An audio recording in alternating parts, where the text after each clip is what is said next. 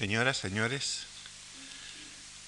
continuamos la narración donde la dejamos, es decir, en la comedia del arte, que en realidad se trata de la oficialización, por decirlo así, en las costumbres italianas, después pasa inmediatamente a Francia, de estas farsas de tipo popular que ya habían existido en la Edad Media en Francia, en, Italia y también en España, por ejemplo, eh, tipo eh, Coplas del Provincial o Domingo Rebulgo, etc. El caso es que la comedia del arte da unos argumentos muy simples y, esto, bueno, a veces un poco complicados, pero quiero decir, da una especie de cañamazo sobre el cual el actor queda en cierta libertad para evolucionar según como ve el público y según su propia inspiración.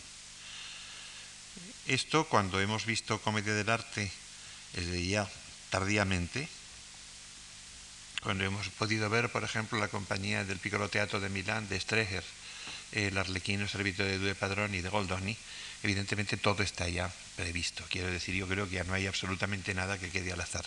No solo hay un texto de Goldoni eh, que se respeta, sino que hay una serie de, cabriolas y de acrobacias, e incluso de malabarismos escénicos increíbles, por ejemplo, el pollo que sale volando por el aire y lo recoge el otro, etcétera, que están evidentemente ensayados cientos de veces.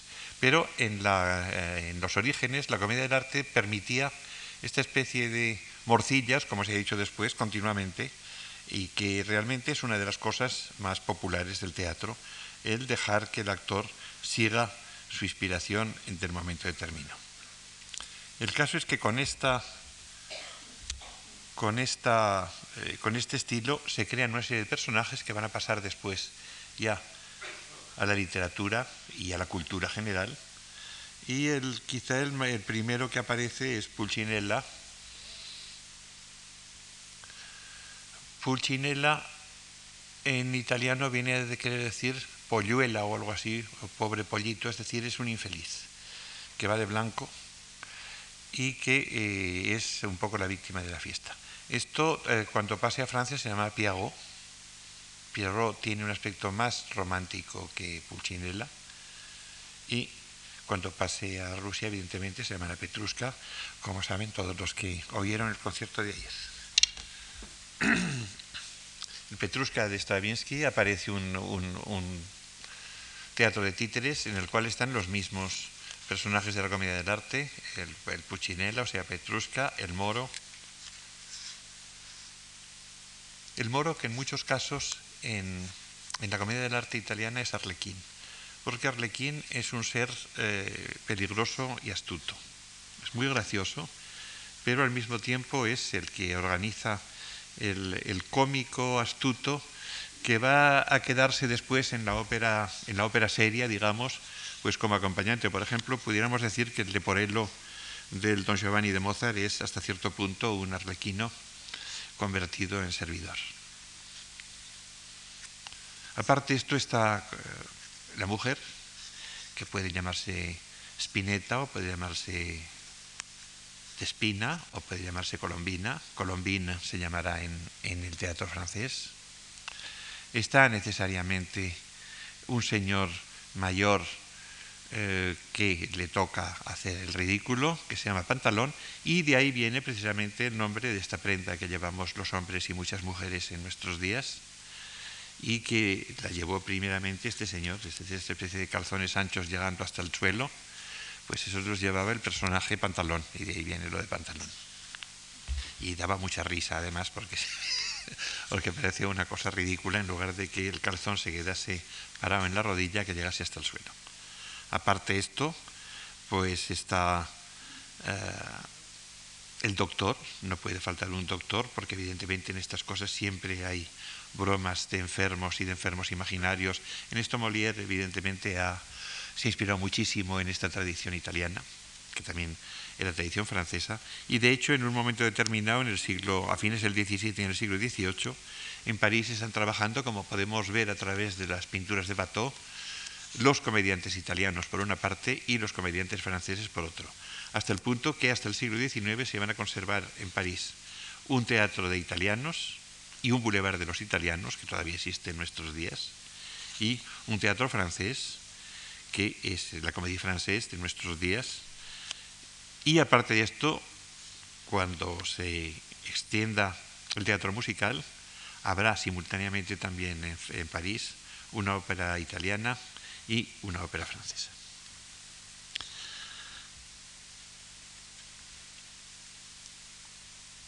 Escapino, el capitán, el capitán trueno, el capitán tormenta, el capitán como se le quiere llamar, todos estos personajes existen todavía en la actualidad y siguen teniendo una vigencia y una fuerza extraordinaria. Yo me voy a atrever a enseñarles uno de ellos, que tal como aparece todavía en la actualidad en el Gianicolo, con gran delicia de los niños.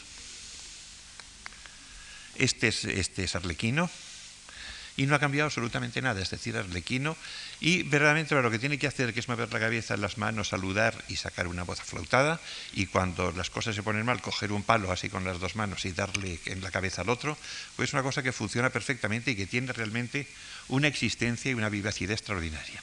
Realmente es curioso que un personaje como este, una cosa tan primaria como esta cosa de tres dedos metidos por tres agujeros, que se pueden mover las manos. Es una cosa que funciona todavía en nuestros días de una manera fabulosa. No solo los niños se mueren de risa, sino que se mueren de risa los mayores, porque, y que además con, una, con unas comedias de una, de una pobreza argumental tremenda, porque como el que mueve los muñecos no tiene más que dos manos, imaginemos lo que podía hacer Vishnu, por ejemplo, o cualquier otro dios indio, sería un guiñol maravilloso. Pero como no tiene más que dos manos, pues son, siempre son diálogos, y entonces se esconden y sale otro, y tiene que estar todo el rato y cambiando la voz, etc.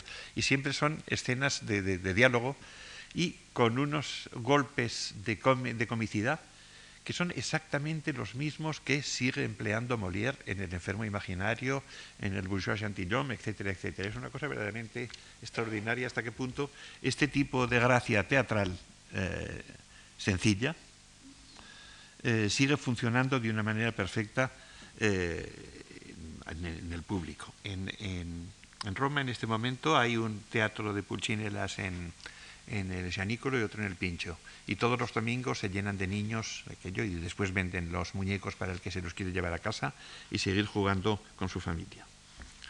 Es pues una mezcla de teatro muy, muy medieval, en el fondo, y al mismo tiempo con una libertad absoluta, basado en un decorado elemental, un fondo. En los guiñoles estos italianos pues no hay más que un fondo que es el Vesubio, pues si, la escena pasa en, el sur, y otro fondo con casas que puede ser eh, Roma o lo que sea.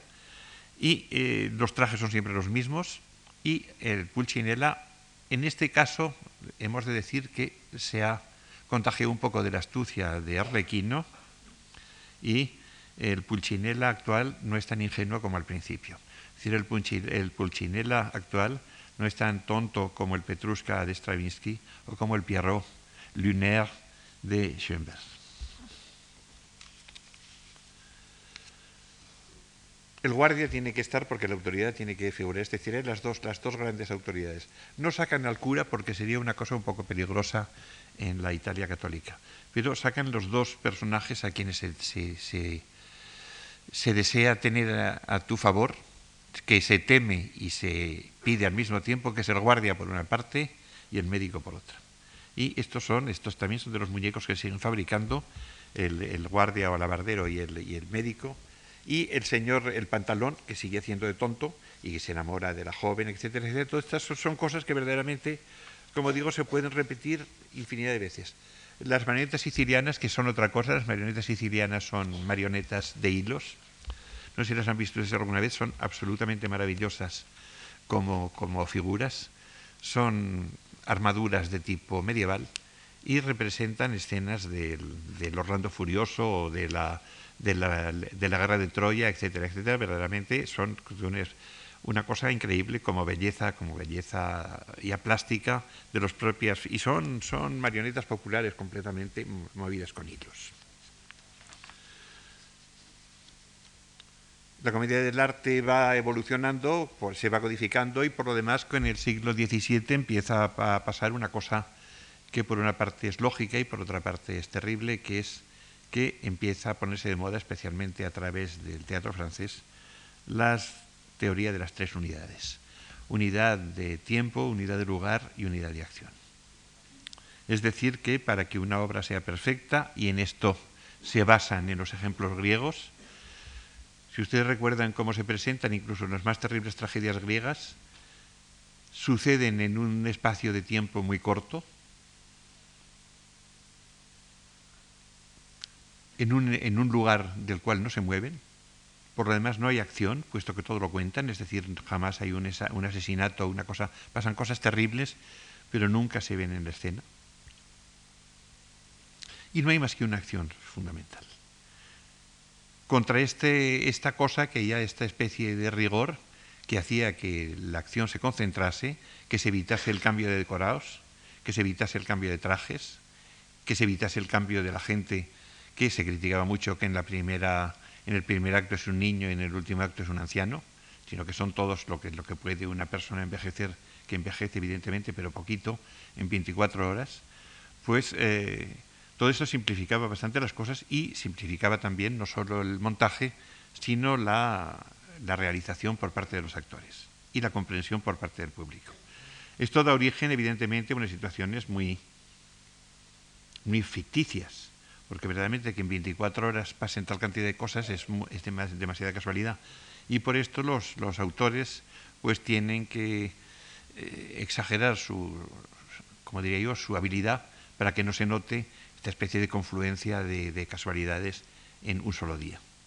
Esto en España la verdad es que no tuvo mucho éxito y especialmente eh, Lope de Vega realmente no hacía ningún caso de estas cosas y cambiaba continuamente de eh, lugar de acción, de cambiaba, había varios, varios argumentos entremezclados, etc. Y ya en este aspecto podemos decir que el que mayores libertades ha tomado ha sido quizá Calderón de la Barca y mucho más, evidentemente, Shakespeare. El Molière, incluso en las obras más extraordinariamente, Molière es un genio, evidentemente, pero en las obras más eh, que parecen más eh, llenas de ocurrencias y de, y de novedades, se sigue la teoría de las tres unidades sin, sin falta. Y en, eh, en, Racine y Corneille, evidentemente, no, no, se discute, son completamente fieles a las tres unidades. Esto está, como digo, en relación muy directa con el montaje. En un libro eh, realmente muy importante que se publicó en Chicago en 1944 por un autor americano que se llama George R. Kernodle, escrito Kernodle, que se llama From Art to Theater, se ve la influencia enorme que puede haber del arte hacia el teatro y del teatro hacia el arte. Es decir, esta especie de comunicación eh, que estamos tratando de esclarecer en estas charlas. Y dice que el teatro español, que él conoce a través de los estudios de René, era, en la época de Lope de Vega, un simple decorado eh, un simple tablado, un estrado con cortinas, como los que veíamos ayer, medievales, que descorriéndose o alzándose dejan ver detalles del fondo, del fondo del corral, es decir, del fondo del corral de comedias, que es como un patio de vecindad, con ventanas y balcones a los cuales que asoma la gente, y con un patio, es decir, una parte inferior en la cual la gente está de pie normalmente. Eso ya se dieron cuenta ayer en los anteayer en los grabados italianos del Renacimiento que la gente que está en el patio del teatro está de pie. A esto se ha vuelto, por ejemplo, en los montajes de Ronconi, el Orlando Furioso, por ejemplo, en el Leal de París o aquí en el Palacio de los Deportes, en que la gente estaba de pie y los actores corrían entre ellos.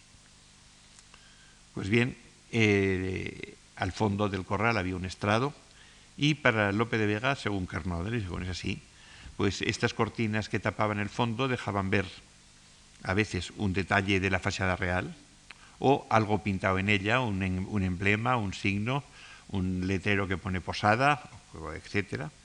Y como eh, esto, tanto en los corrales españoles como en los teatros eh, circulares ingleses, como el, cisne o el globo, donde trabajaba Shakespeare. El escenario estaba acoplado al fondo del, del patio del corral, pues el piso de arriba eh, servía al mismo tiempo para las localidades más baratas y para las escenas eh, celestes o las escenas que tenían que pasar en un balcón, etcétera, etcétera. Semejante eh, es pues lo de lo que emplea Lope de Vega, esta playhouse que emplea Shakespeare. En la plataforma se colocan normalmente elementos tridimensionales que sirven de orientación, reales o imitados, a veces recortados en cartón o en madera, pero basta una silla con un aire noble, con, respaldo y brazos, para que ella pueda ser el, trono de un rey, si es necesario, etc. Bastan unos palos con unas banderas para imaginar una batalla, basta una vela para imaginar que estamos en una nave, y eh, basta cualquier cosa para un público avezado a la interpretación. En este aspecto, Antoine de Brunel, por ejemplo, que es un viajero francés que estuvo en, en Madrid en 1655, nos cuenta que para los autos sacramentales que se hacían en las plazas y en públicas para el corpus, la escenografía era, igualmente simple. Eran una especie de mansiones como las de la Pasión de Valenciennes, pero con ruedas. Es decir, como una especie de vagonetas, cada una correspondiendo a una casa o a un templo o lo que fuera, y que se reunían o se separaban conforme la eh, acción lo exigía. El cuidado de evitar anacronismos y de seguir una fidelidad histórica, eso es una cosa que no le interesaba absolutamente a nadie y no le interesaba a nadie hasta fines del siglo XVIII verdaderamente. Todavía quedan, afortunadamente, en la cerámica popular, ahora ya bastante cara, de Stafford en Inglaterra, figuras del actor King de, la primera mitad del siglo XVIII, representando su gran papel de Ricardo III, vestido como un señor del siglo XVIII, evidentemente. Es decir, que no había preocupación ninguna. Los héroes romanos, etcétera, pues salían vestidos a la moda del día y no pasaba nada. Esto Lope de Vega, sin embargo, parece que lo, que lo lamenta hasta cierto punto, porque en el arte nuevo de hacer comedias, que publicó como apéndice de las rimas de 1609, apenas habla de decorados, pero en cambio se queja de los trajes. Dice no, que no da más lugar ahora el tiempo, pues lo que les compete a los tres géneros del aparato que Vitruvio dice, toca al autor, como Valerio Máximo, Pedro Crinito, Horacio en sus epístolas, y otros los pintan con sus tiempos y árboles, cabañas, casas y fingidos mármoles. Es decir, que hay algunos que quieren decorado pintado, con árboles, cabañas, casas y mármoles fingidos. Los trajes, nos dijera Julio Pollux, si fuera necesario que en España estén las cosas bárbaras que tiene la comedia presente recibidas. Sacar un turco un cuello de cristiano, un cuello de, de escarolao, de encaje o de o almidonado.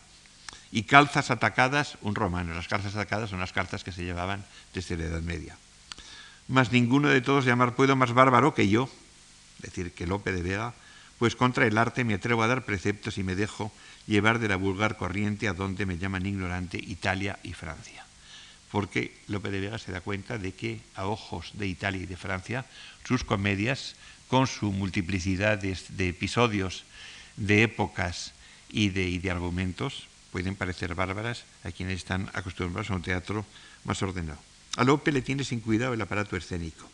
Las acotaciones de, de Lope son verdaderamente increíblemente simples. Por cierto, leyendo este año, este verano, las conversaciones de Goethe con Eckermann, que es un libro realmente encantador, eh, Goethe eh, confiesa que lamenta haber perdido tanto tiempo cuando era joven en eh, tocar música y, dibujar, etcétera, y no haberse dedicado a hacer teatro, porque así hubiera podido llegar a tener la técnica maravillosa de Lope de Vega. Esto que lo diga un señor nacido en el siglo XVIII y muerto avanzado en el siglo XIX, y que pasa por ser uno de los autores de teatro más perfectos, tanto en el género libre como es el Fausto, como en el género de tipo clásico como las Ifigenias, es evidentemente una cosa extraordinaria, porque a nosotros, españoles, jamás se nos ocurre que Lope de Vega tenga una técnica extraordinaria. Siempre nos parece que le salen las cosas un poco como por casualidad, como que no, que encuentra sin buscar, como Picasso. Y resulta que verdaderamente eh, cuando leemos La estrella de Sevilla, por ejemplo, o, Peribáñez, o cualquiera de estas grandes obras de Lope, nos damos cuenta de hasta qué punto están bien ordenadas. Pues bien, la ordenación de, escenas y la maquinaria teatral, en cuanto al texto se refiere, es perfecta. En cuanto a las indicaciones escénicas, es de un somero increíble. La estrella de Sevilla, cuyo argumento eh, muchos de ustedes conocen y que no voy a explicar aquí porque se nos pasaría la media hora. Escena primera, Salón del Alcázar. Esta es, vale hasta la escena 14. En la escena sexta sale una sala en casa de Bustos Tavera. Es la misma que va a salir en la escena 12. Y en la escena 11, una calle. En, la escena, en el acto segundo vuelve a ser la escena primera del acto primero, etcétera. Ya no hay más. más. O sea, Salón del Alcázar, sala en casa de Bustos Tavera y calle. Es, evidentemente, para este, para este teatro no hace falta decorado. Eh, componer una silla más lujosa para el Alcázar Real, un taburete, unas sillas más bajas para la casa de Bustos Tavera y no poner nada para una calle, poner un, árbol si se quiere, pues ya está, ya está bastante explicado. Pero Ibáñez, el comendador de Ocaña, dice, la acción pasa en Ocaña, en Toledo y en el campo. Acto primero, sala en casa de Peribáñez en Ocaña la misma que en la escena 13. En la escena 10 sale en casa del comendador, la misma que en la escena 15. Y en la escena 19, plaza delante de la Catedral de Toledo.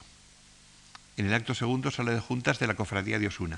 Es decir, las tres salas pueden reducirse a una con cualquier elemento que indique la diferencia que hay entre la casa de un labrador, aunque rico, la casa del comendador, la cual eh, tendrá algún escudo, con pues, la, eh, la cruz de la encomienda, y la Catedral de Toledo, que con que una puerta con una cruz encima, pues ya sabemos que estamos delante de la catedral.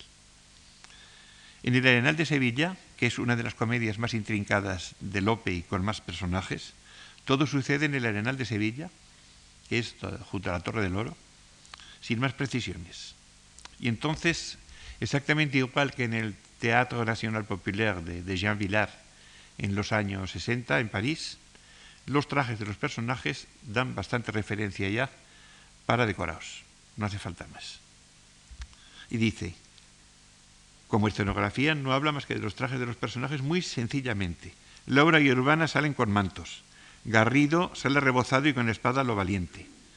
Salen dos turcos de galera con sus almillas y grillos y una tienda de lienzo.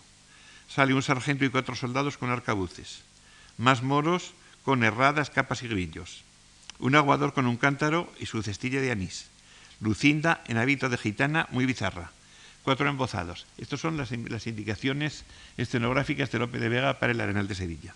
Y deja completamente, por eso podemos ver que esto lo podían representar en cualquier parte, incluso en la calle, sin necesidad de coros ningunos. En algo tan importante en cuanto al espacio como el Caballero de Olmedo,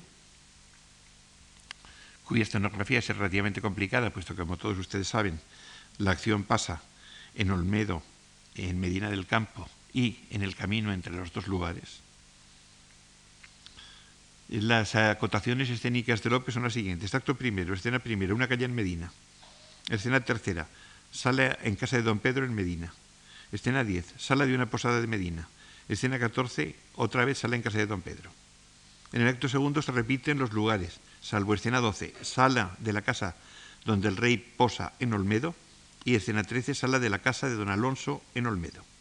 Y esto ya digo que basta con decir estamos en Olmedo o poner un letrero que dijera Olmedo, aunque esto evidentemente no se serviría de mucho, puesto que la mayoría de los eh, del público de López de Vega no sabía leer, o sea que le ponían Olmedo y se quedaba sin, sin enterarse de lo que hacía allí, pero se lo podían decir al empezar. Ahora estamos en Olmedo. Escena primera, escena o paso a la plaza de, Medina, atajada y dispuesta para una corrida de toros. De la corrida de toros no se sabe nada más que los gritos que se oyen. Pasa como con la corrida de toros de Carmen, que siempre yo me pongo muy nervioso de pensar que la pobre Carmen quiere ver la corrida y el pesado de don José no la deja entrar. Y, Y me pasa lo mismo con el Caballero de Olmedo, que queremos ver qué es lo que pasa allí dentro y no lo vemos, cosa que también entra evidentemente dentro del interés y del suspense de la obra. Escena 17, y es la escena maravillosa, campo con árboles a un lado del camino. ¿Cómo sería el campo y los árboles a un lado del camino en el escenario de Lope de Vega? Pues dos macetas y, y una lechuga. Yo creo que no iría más lejos. Don Alonso crea el decorado con los versos. Ahí está el sentido plástico increíble de Lope. Oigan ustedes. Dice don Alonso, del agua el manso ruido y el ligero movimiento de estas ramas con el viento, mi tristeza aumentan más. Yo camino. Qué oscuridad, todo es horror. Allí cantan, ¿quién será?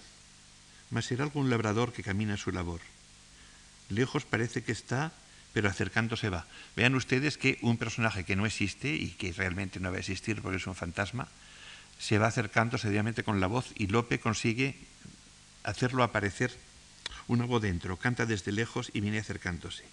Que de noche le mataron al caballero, la gala de Medina, la flor de Olmedo. Y entonces aparece un labrador misterioso, que es el destino o el ángel o que, lo que se quiera, que dice, si os importa, yo cumplí con deciros la canción. Volved atrás, no paséis este arroyo. No hay ni arroyo ni nada, pero con estos versos de Lope queda toda la acción hecha y verdaderamente estamos ya preparados a asistir al asesinato en el camino entre Medina y Olmedo del Caballero de Olmedo, de la maravillosa obra de Lope de Vega. Con Calderón la cosa cambia bastante.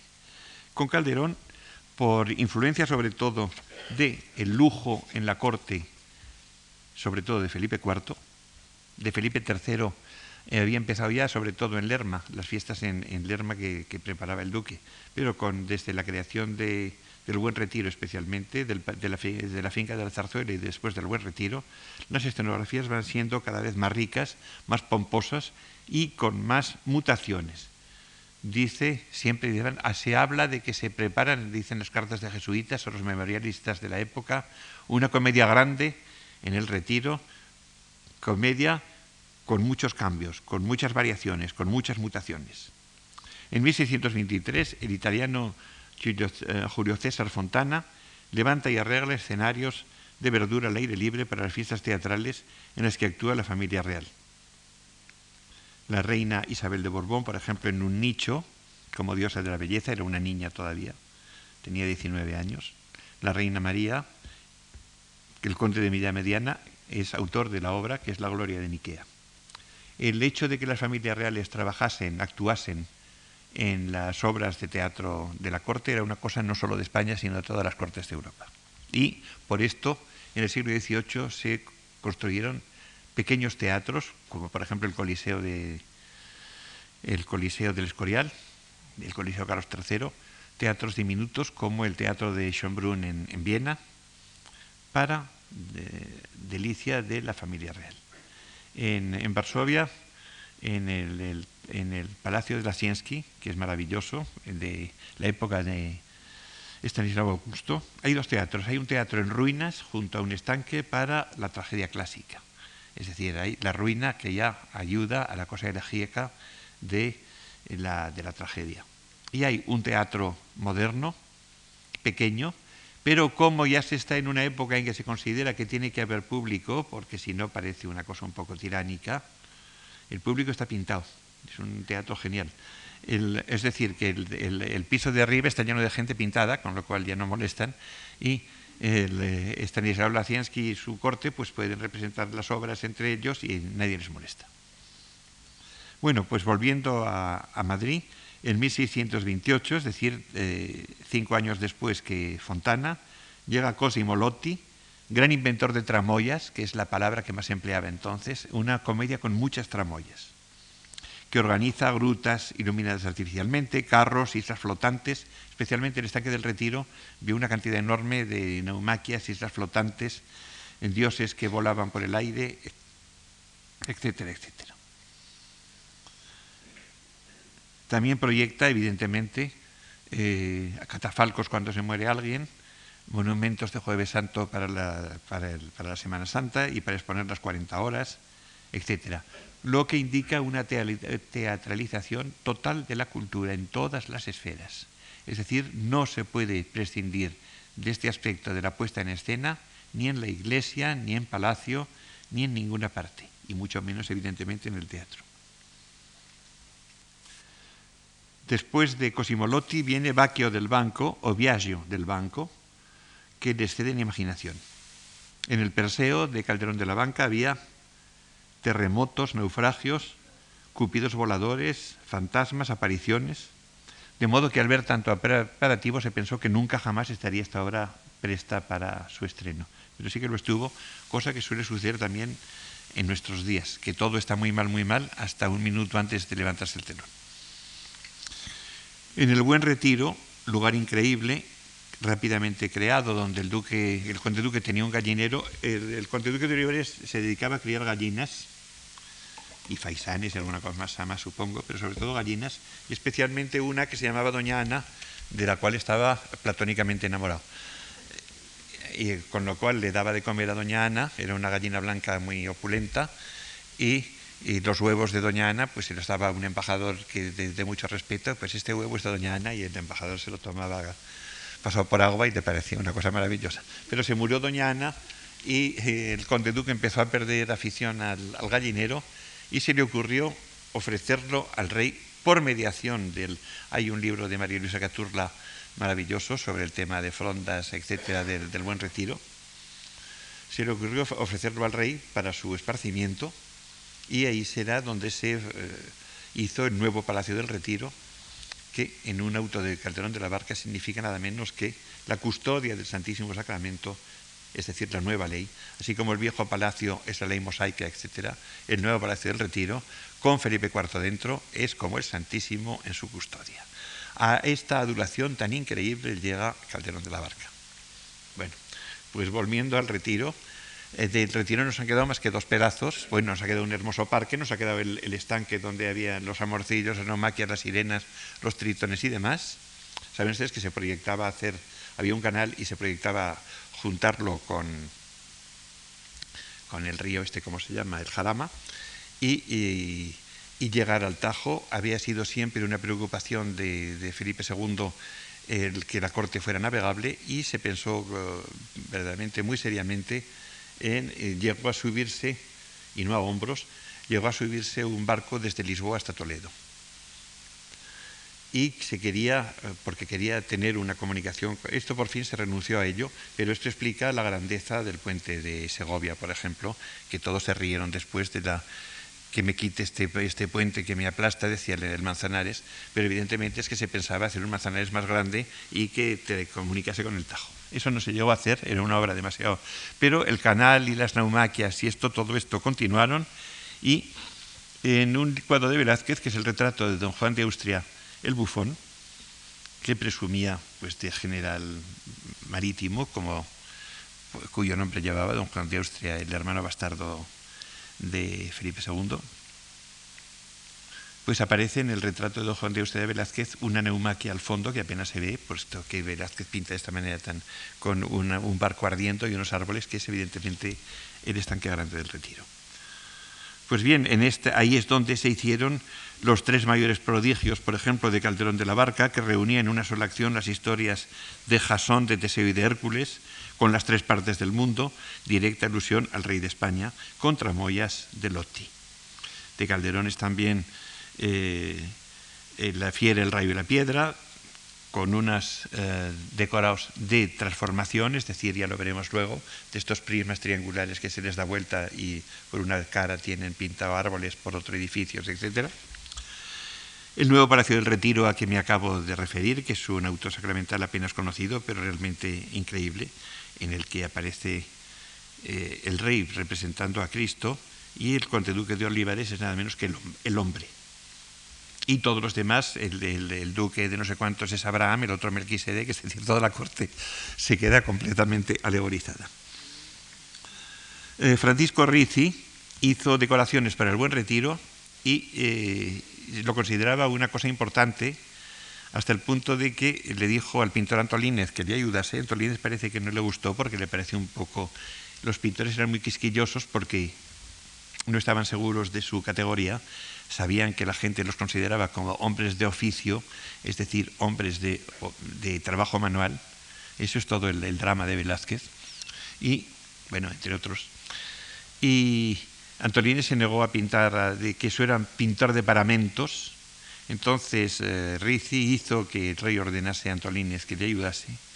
Y cuando hubo eh, pintando al, con pintura al agua no sé cuántos paramentos, es decir, cortinas y telones, etcétera, y sudando a mares, está trabajando todo el día, Rizzi se vengó diciéndole a un muchacho, echa agua y borra todo esto.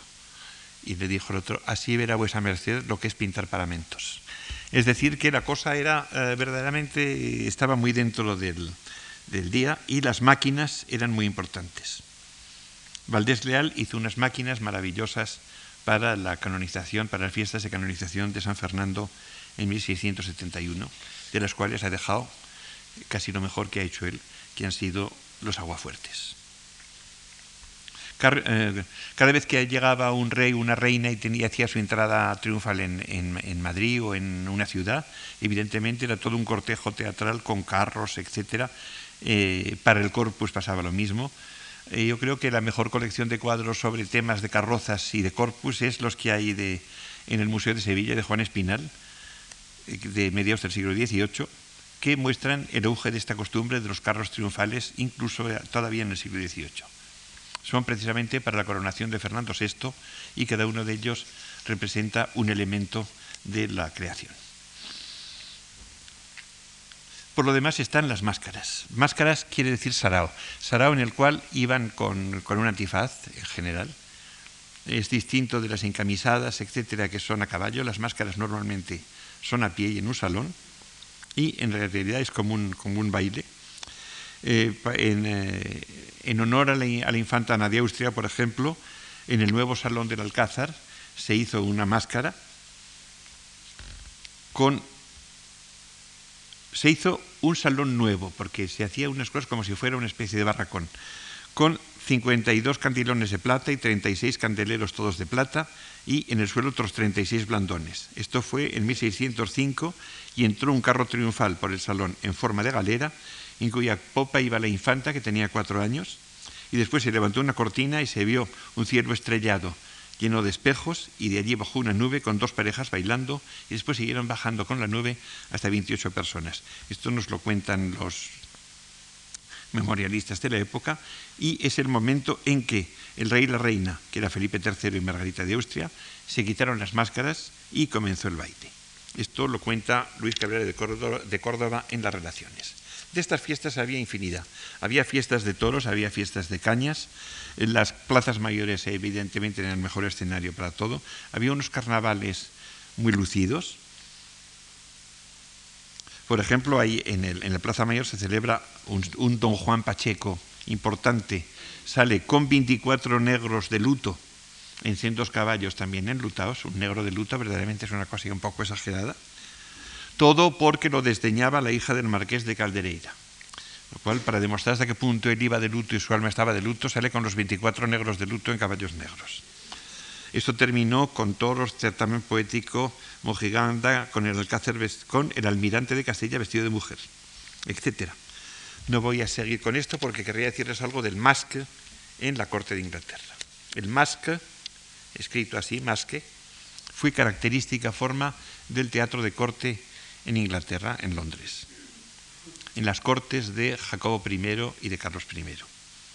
Especialmente gracias al talento de un arquitecto, Inigo Jones, y de un autor de teatro, que es Ben Jonson, que hicieron una cantidad de obras un poco, digamos, del equivalente de las obras de Calderón, podríamos decir, en, de estos autos políticos, en homenaje a los reyes y a, la corona y a Britania, etcétera, etcétera. De estas, eh, los, decorados eran maravillosos, puesto que Ben Jones, eh, puesto que eh, Inigo Jones, como digo, es un gran arquitecto, y desde 1600, poco más o menos, había lo que se llamaba una máquina versátilis, es decir, estos prismas que se podían dar vuelta y cambiaban de aspecto los escenarios desde las barreras del príncipe Henry de Ben Jonson de 1610, con decorados emblemáticos de ruinas romanas, hasta Cloridria, la Britannia, Triumphans, etcétera, que ya no son de Ben Jonson, sino del equivalente del, eh, poeta áulico Calderón, que se llamaba Davenant, eh, las complicaciones teatrales son cada vez mayores y cada vez hay más nubes y cada vez hay más apariciones de diosas, etcétera, etcétera. Y el rey y la reina, el rey Carlos I, que fue degollado más tarde, y su esposa, la reina Henrietta María, y los grandes de la corte de Inglaterra, interpretaban los masques que normalmente se celebraban en el Banqueting House de eh, Whitehall, que también era, es, una casa maravillosa que todos ustedes o muchos han visto, y que eh, decorada por Rubens y que eh, todavía existe afortunadamente en esta calle, en Whitehall. muchos de estos masques pues, se celebraban dentro de este salón, aunque algunos se suprimieron si había que tener iluminación artificial para evitar que se estropeasen las pinturas del techo, que como digo son, son espléndidas de Rubens. En, en 1656, William Davenant estrena la primera ópera inglesa, El sitio de Rodas, con decorados de John Fevre. Eh, respecto a Cervantes, habría que decir que es un hombre que hizo un teatro en el cual no respetó jamás las tres unidades y especialmente una comedia en la cual siento no poder detenerme porque es muy curiosa. No es, no es, no es de lo mejor de Cervantes, es muy curioso. La comedia famosa de la Casa de los Celos y Selvas de Ardenia, Ardenia, que es Arden, que es la selva de Arden de las obras de Shakespeare, de las comedias de Shakespeare, y es la selva de Ardennes en el Flandes francés, entre Bélgica, es decir, es una selva de siempre dedicada a apariciones y a misterios.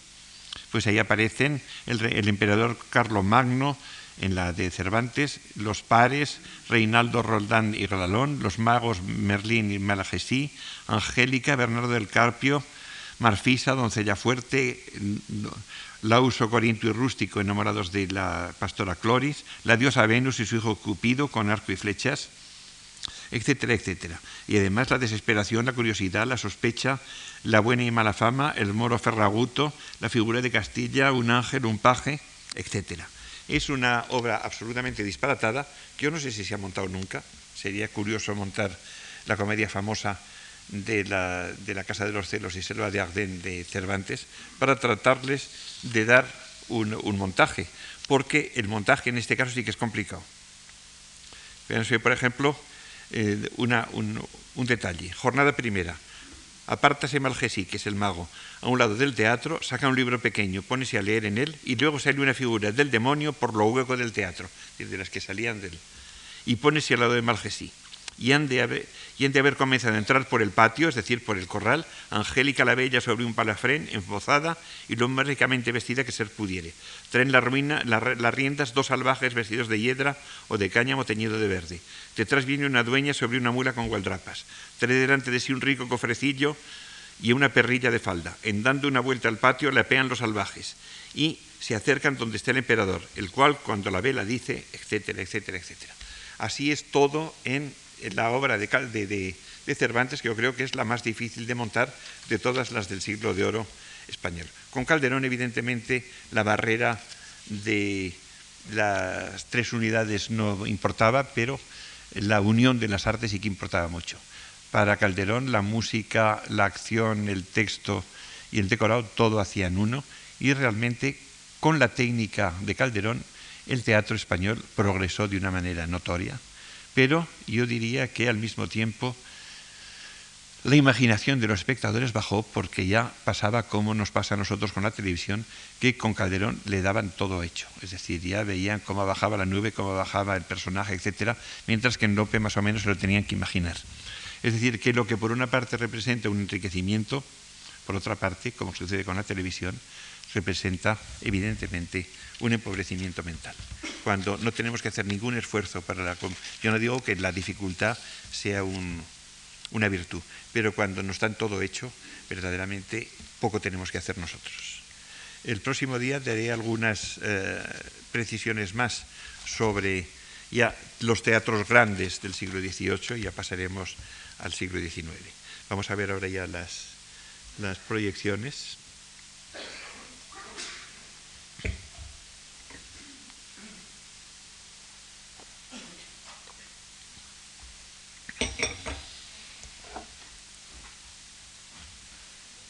Bueno, aquí tenemos una escena de la comedia del arte italiana con una lámina del siglo, probablemente del siglo XVII, un decorado de, eh, siguiendo el decorado de comedia, con casas bajas y sin, aspecto de palacios, una calle con una perspectiva muy marcada, eh, dibujada en el suelo, pero eso quizá también es cosa del grabado, y en el centro, Scapin, Escapino, eh, que está de protagonista de la escena. Los demás alrededor se mueven poco, en realidad, puesto que se trata de un teatro al mismo tiempo muy hablado, con muchos efectos de chiste y al mismo tiempo con cabriolas repentinas. Siguiente. Este es un dibujo antiguo de Arlequín que se reconoce ya desde el primer momento por este traje un poco enloquecido. En este caso, es que los rombos que lo caracterizan se limitan solo a las costuras, mientras que en otras versiones, como la que les he mostrado al principio, en las que veremos ahora, los rombos ocupan todo el traje, lo cual ha hecho que Arlequín haya sido favorito de una gran cantidad de pintores, como vamos a ver inmediatamente. A continuación, otra. Esta es una escena cómica con una confusión de personajes, dos señores que, que pretenden a la misma señora, dentro de, un decorado muy somero. Eh, supongo que tanto la perspectiva como los edificios están pintados en un telón de fondo y, los personajes andan por delante. Siguiente.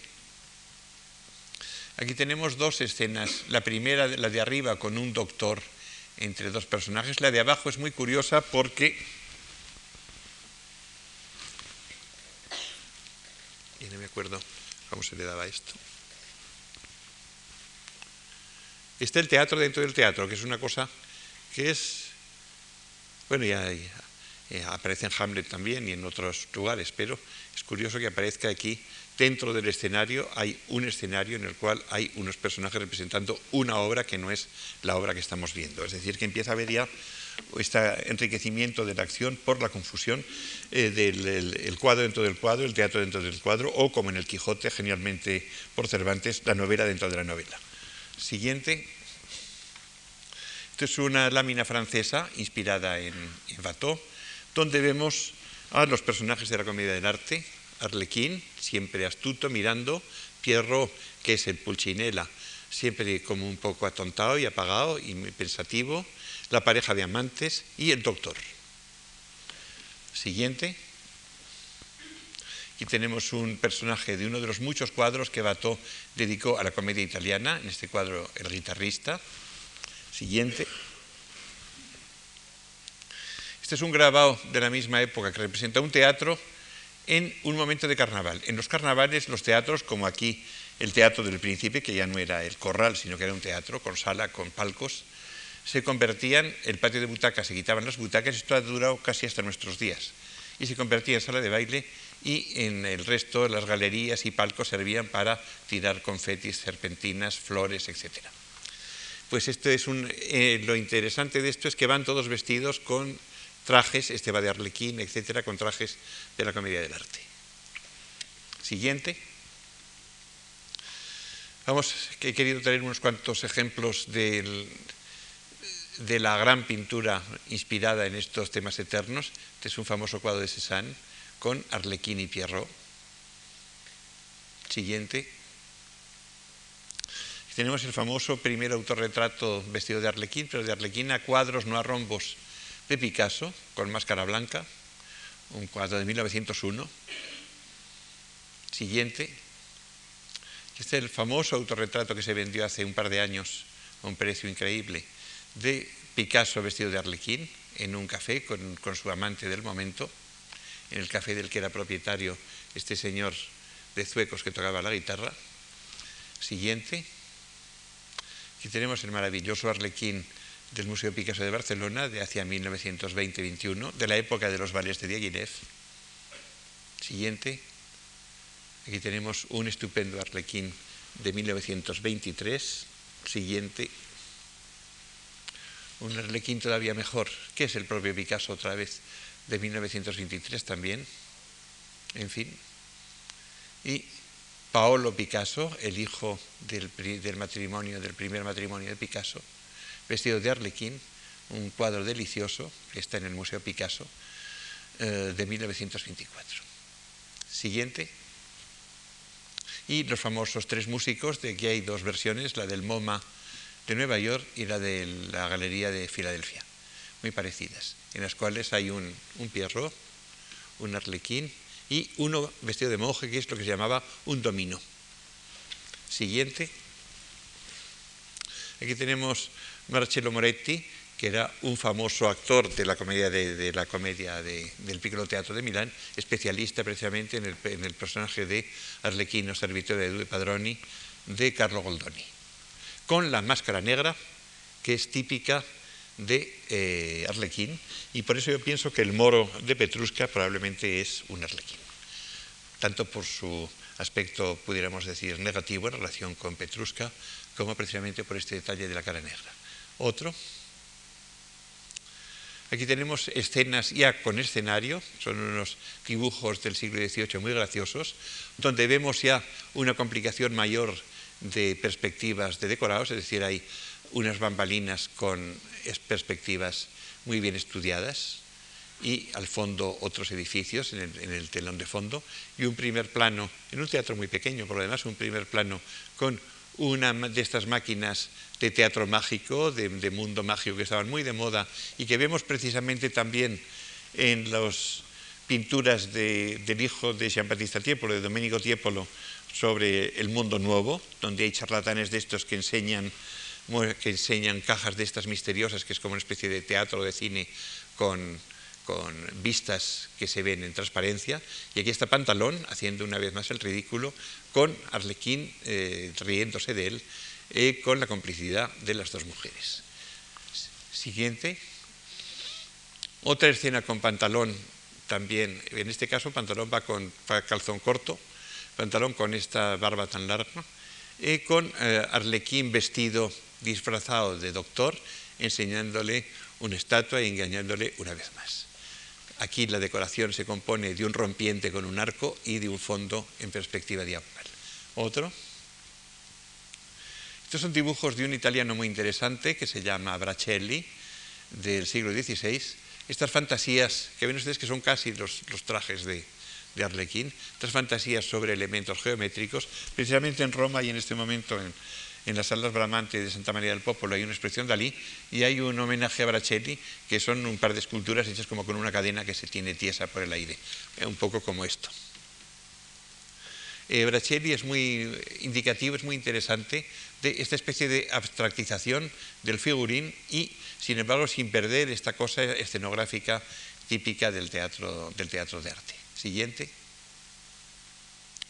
Esto ya es una escena en un teatro ya eh, grande o relativamente grande. Los teatros, de todas formas, en el siglo XVIII suelen ser bastante pequeños, en el XVII más, eh,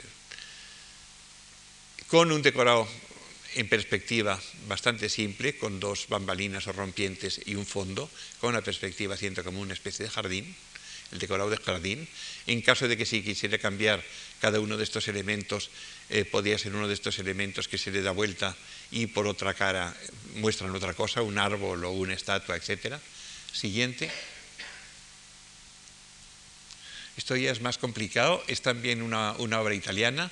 Aquí tenemos un decorado eh, heroico con un castillo por un lado y otro castillo por otro y al fondo el mar con una fortaleza, con una diosa que baja del, del, cielo. Esto se bajaba o se subía evidentemente con una cuerda exactamente igual que se ha seguido haciendo hasta nuestros días y que todavía eh, hace las delicias de la coreografía, por ejemplo, de, la sílfide y el escocés, es decir, la primera sílfide del, del, del ballet romántico. En realidad es muy sencillo esto de subir y bajar a la gente con una cuerda y todavía se sigue haciendo con mucho éxito. En, este caso se subía y se bajaba la nube y todo quedaba estupendamente. Otro. A veces se podía servir para escenario o bien un salón, como he hablado del de Whitehall, o bien la logia o pórtico de una vila, en este caso estamos viendo la, famosa logia de la Villa Médicis de, Roma, decorada con, con, estatuas, pero en la cual se podía representar evidentemente comedia, como dentro de un escenario en un jardín. Siguiente. Esto es el Swan, el cisne, un poquito más enfocado. Exactamente, muchas gracias. Que es uno de los dos o tres teatros que había en Londres, en la orilla opuesta a la City, es decir, en, el arrabal de Londres, donde todavía existe eh, uno de ellos como reconstruido. Y esto eran unos teatros completamente redondos, pequeños, redondos pues un poco imitando lo que se figuraban que había sido el teatro de Marcello, etcétera, el teatro romano, y eh, a él una especie de casita de la misma altura que las galerías del teatro, eh, se ve todavía mejor en el dibujo que en las fotografías de la maqueta, en la cual la parte del, balcón de arriba pues servía pues para hacer de balcón de Julieta o para hacer del lugar desde donde, eh, qué sé yo, desde donde Ricardo III está mirando cómo la selva de Arden se va acercando a su castillo, etcétera, etcétera, con las puertas de abajo en relación con las escenas terrestres, con un subsuelo para las apariciones o las desapariciones, un pequeño tejadillo para evitar que los, eh, los actores se mojasen si comenzaba a llover, cosa que en Londres no era raro, y eh, el resto de la gente se mojaba y se, se aguantaba, evidentemente. Ahí tenemos un corte con las escalerillas que pasaban de una galería a otra. Aquí, en este, con esta eh, maquinaria tan elemental, a veces poniendo sencillamente un telón pintado, a veces poniendo una vela de barco, un mástil, una bandera, etc., se han representado todas estas extraordinarias obras de Shakespeare que actualmente exigen una escenografía tan complicada, como por ejemplo eh, La Tempestad, El Sueño de ese verano, o Verón, la, la duodécima noche, etcétera, etcétera. Todo salía perfectamente. Y teniendo en cuenta además que las compañías eran muy pequeñas, que había pocas mujeres, que a los chicos les tocaba hacer el papel de mujer en muchos casos porque no había bastantes mujeres, y que todo se resolvía pues, de la mejor manera posible con unos trajes totalmente anacrónicos, porque si se podían poner a la última moda y de lujo, pues se ponían.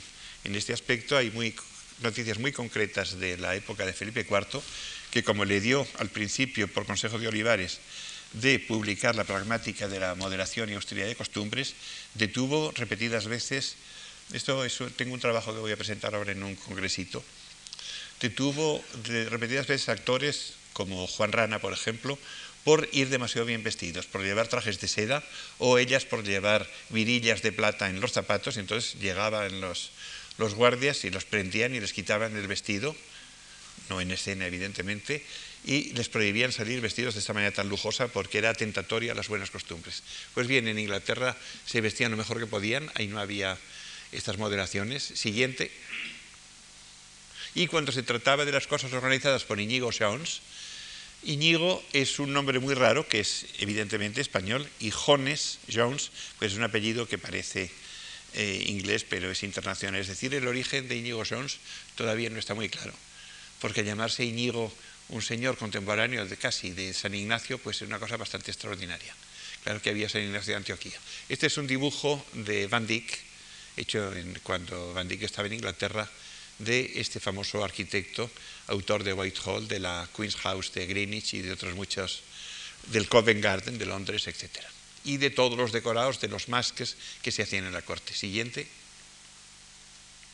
Esto es el, gran salón del Banqueting House, Banqueting Hall de Whitehall, con el techo de Rubens. Y ven ustedes que ya en sí se presta para una representación, puesto que tiene una galería alta en la cual se puede poner músicos o representar escenas de altura, celeste o lo que sea, y una parte baja para eh, el resto de los actores con columnas y el resto para que la gente se acomode como pueda. Siguiente. Y este es el pórtico de Covent Garden, que fue eh, tanto la, iglesia que todavía existe como el primer teatro eran también de Íñigo Sons. Siguiente. Aquí tenemos un decorado de Inigo Jones. Ven ustedes que es a la italiana, pero mucho más complicado.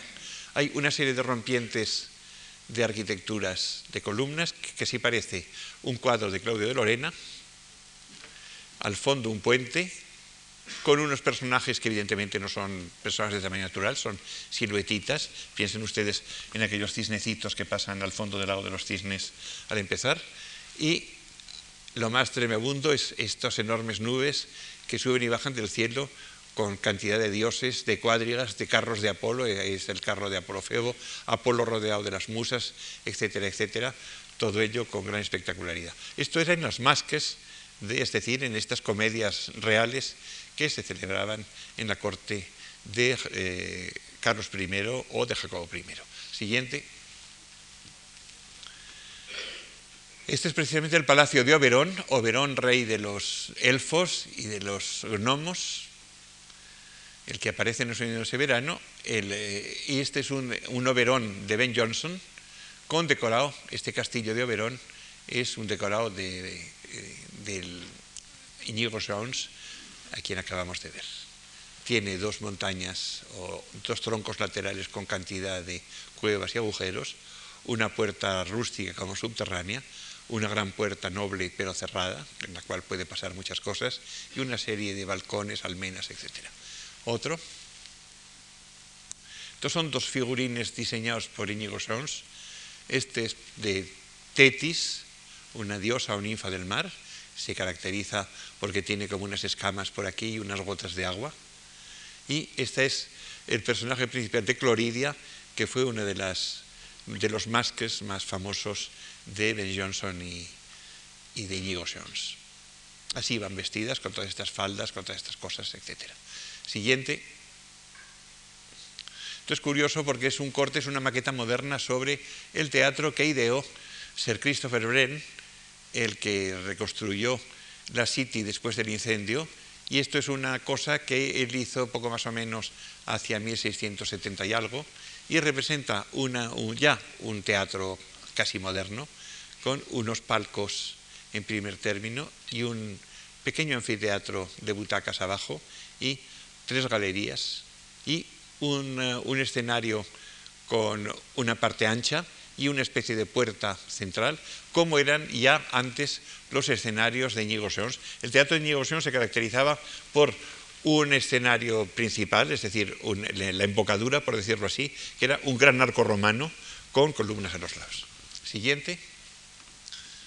Esto ya es Francia, esto es el Palais Cardinal, este, es decir, el palacio del cardenal Mazarino, y aquí vemos una representación en la cual los personajes importantes están sentados en sus butacas aisladas, se está representando algo al fondo con decorado y el resto de la gente se acomoda como puede de pie en estas galerías. Todo es con... Esto lo que les llamaba mucho la atención a los viajeros franceses que llegaban a Madrid es que las comedias aquí se solían hacer con luz de día, mientras que en Francia ya se empleaba la luz artificial y una multitud de arañas cada vez que había una comedia. Siguiente. Este es un baile de corte en la época de Luis XIII con los señores, una especie de troupe de guitarristas. Esto eran también el equivalente casi a las máscaras españolas. Otro. Esto ya es del siglo XVIII. Es el primer teatro francés. Es de Blondel, es de ya del siglo XVIII y nos encontramos con, esta es la fachada, con las puertas que casi dan ya casi directamente a la sala, una serie de, de localidades y después el, fondo de la sala y aquí el, escenario que ya empieza a ser enorme con estos elementos para sujetar, eh, son las bambalinas para sujetar los decorados y todas las, eh, esta pieza final que sirve de fondo del espacio, por si tiene que ser alguna cosa que te salga un señor a caballo desde el fondo, eh, como yo he visto, por ejemplo, en Viena, salir en Aida la, la, la, cuadriga de Radamés desde el fondo de la ópera de Viena, que es un fondo tremendo, y se el galopar patapam, patapam, hasta que aparece por fin y tiene que frenar para no caerse encima de la orquesta, pues estas cosas siempre hacen mucho efecto, y ya con este teatro de Blondel ya se podían conseguir efectos bastante grandilocuentes. Esto ya es un teatro moderno, aunque con una sala, como ven ustedes, muy pequeña. De momento, los teatros hasta el siglo XVIII siguen siendo bastante pequeños. Los grandes teatros habrá que esperar a muy fines del XVIII y sobre todo al siglo XIX. Siguiente. Aquí tenemos otro decorado del mismo tipo, en este caso francés. Es una especie de obra eh, equivalente de estas obras patrióticas que se llama Las grandezas de Francia. Hay dos castillos llenos de, lanzas y de banderas con estos personajes en primer término, que son los únicos que se mueven verdaderamente en el, suelo del escenario, una pintura de una ciudad al fondo y una nube divina de estas con el carro correspondiente, en este caso eh, con una especie de caballos extraños, y esto sube y baja y se apea y entonces dice que Francia es la morada de los dioses, etcétera, etcétera. Siguiente. Esto ya es más popular, más chabacano y más divertido, confesémoslo. Esto es la tarasca.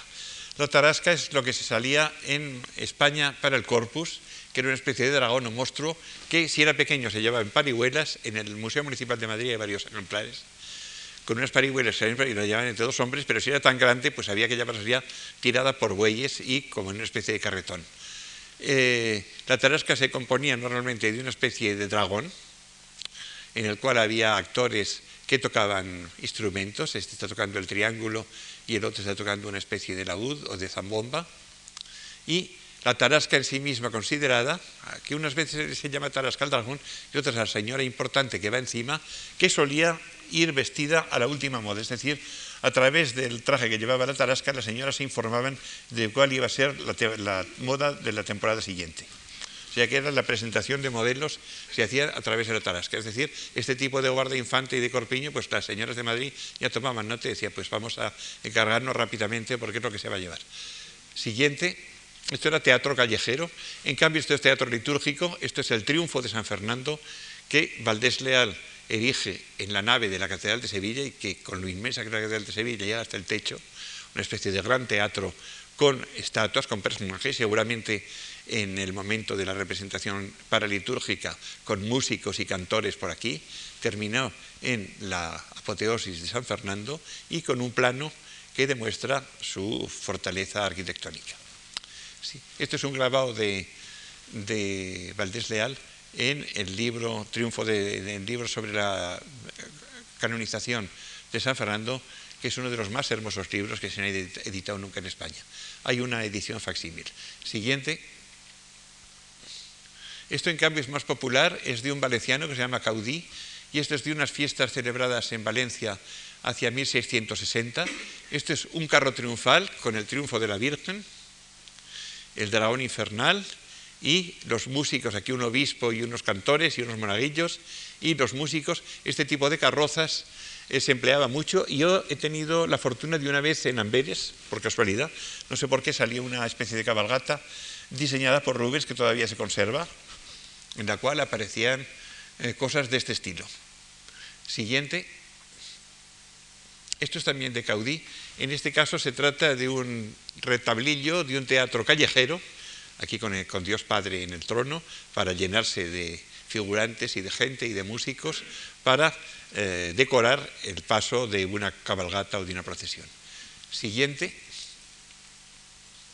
Este es eh, un dibujo de comba, o sea, casi de nuestros días, de lo que podía ser un auto sacramental en la Plaza Mayor de Madrid es decir, junto a, una de las casas, pongamos que pudiera ser la casa panadería, aunque aquí no lo parece, se aplica un tejadillo como si fuera en el fondo del corral de comedias, con, unos, con una plataforma, con unas torres para darle mayor prestancia, y de hecho, pues la, la escenografía pues, viene a ser la misma que la de los corrales. Siguiente. Este es un cuadro de Juan de la Corte que, como está sacado de un libro, por eso tiene esa, esta especie de recta en el centro, puesto que son dos láminas de dos páginas distintas, que representa unos juegos ecuestres, juegos de cañas, probablemente, o de sortijas, no se acaba de ver, en la Plaza Mayor de Madrid. Esta, Plaza Mayor era pues el lugar de los espectáculos y tanto eh, de este tipo como siguiente, como de los autos de fe, como este pintado por Francisco Rizzi, que está actualmente muy bien expuesto en el Museo del Prado. Antes estaba puesto de una manera vergonzante en una escalera, ahora está ahí en una sala como le corresponde. Es un cuadro documentalmente interesantísimo. El auto de fe no se ejecutaba a los, a los condenados en la Plaza Mayor, sino que se les llevaba al exterior de Madrid, a la, fuera de la puerta de Guadalajara, o de la puerta de, de Fuencarral y allí se les se quemaban, eh, lo que fuera, pero en la plaza no se hacía absolutamente nada. Quiero decir que eh, Carlos II, que está en el fondo, si ustedes ven el cuadro en el Prado, la verán, está en el balcón, presidiendo todo este eh, aparato escénico que cuenta el arquitecto y maestro de obras del Alcázar del Olmo, en un libro dedicado precisamente a este de Fe, que fue el último importante que se celebró en Madrid en la época de Carlos II, pues es toda una, maquinaria teatral realmente muy complicada y toda una especie de ceremonial que había que seguir y cada cual tenía que hacer su papel, etcétera, etcétera. Eh, llegaron a las 8 de la mañana el rey, su mujer, eh, María Luisa de Orleans, y la reina madre, doña Mariana, que están pintados en este balcón, y se estuvieron ya hasta las 9 de la noche. Y a las 9 de la noche Carlos II dijo, está ya terminado, nos podemos marchar. Y dijeron, sí, sí. o sea que estuvieron ahí en el balcón durante más de 12 horas. Estos son en la...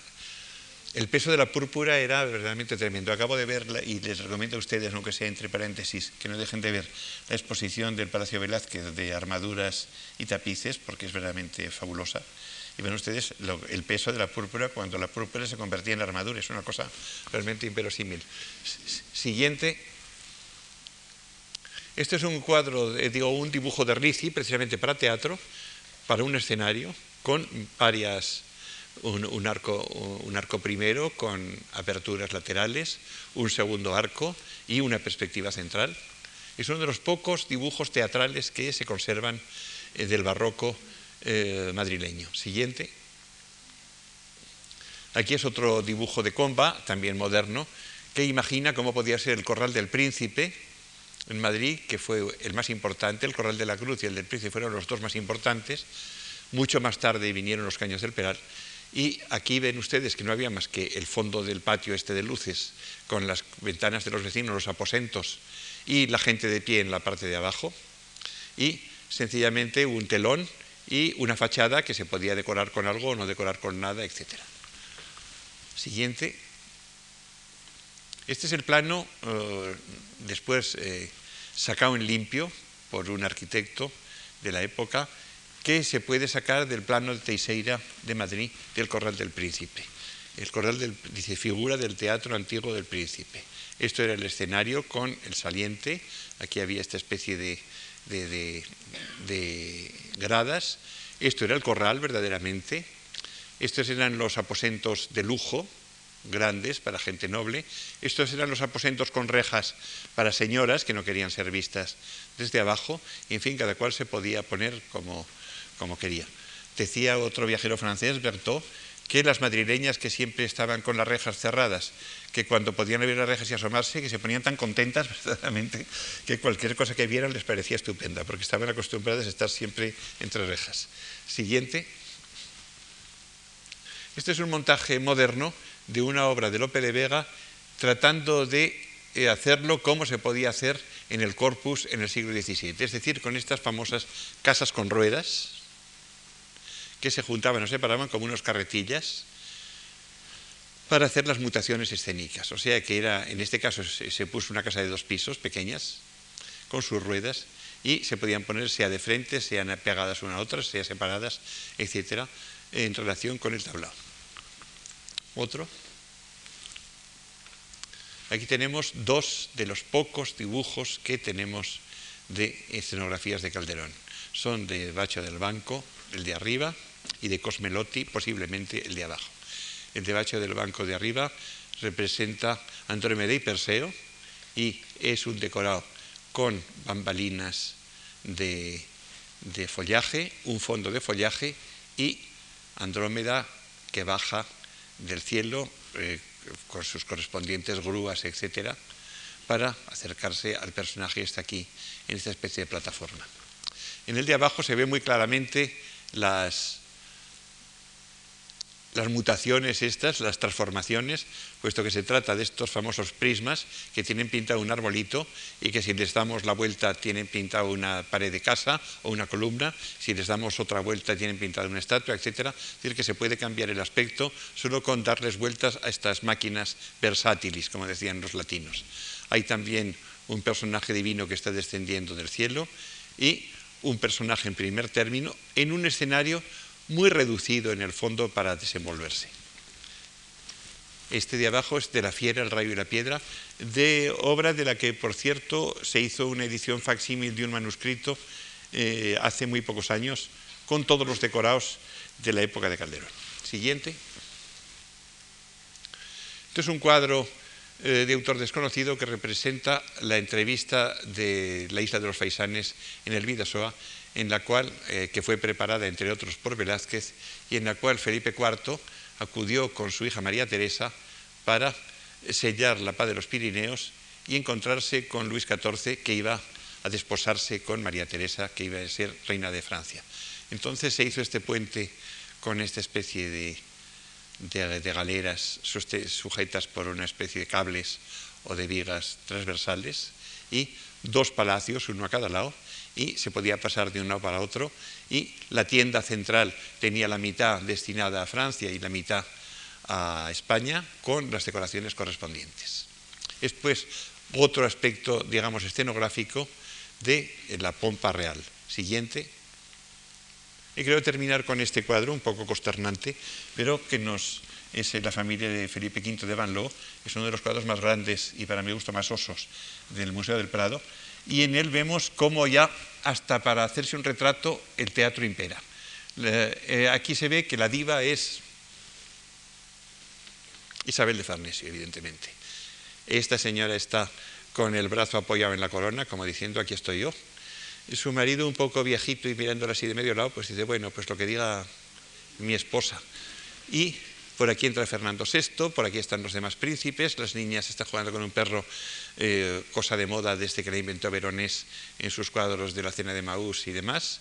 Y está toda la familia, toda la familia, cada una en su sitio. Si comparan este cuadro en el cual cada actor se sabe el papel y está dispuesto a recitarlo, y que casi parece que recitan ya todos con la familia de Felipe de Carlos IV pintada por Goya, en la cual los actores, el telón, como se ha dicho, se ha levantado a destiempo y ha descubierto a los actores cuando todavía no estaban preparados, pues verdaderamente va toda la diferencia que hay entre el talento de Van Loo y el genio de Goya.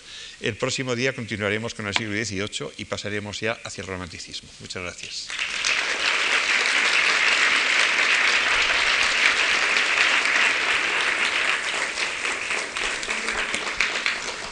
Les voy a saludar con el, con el personaje principal, ya que lo tengo aquí.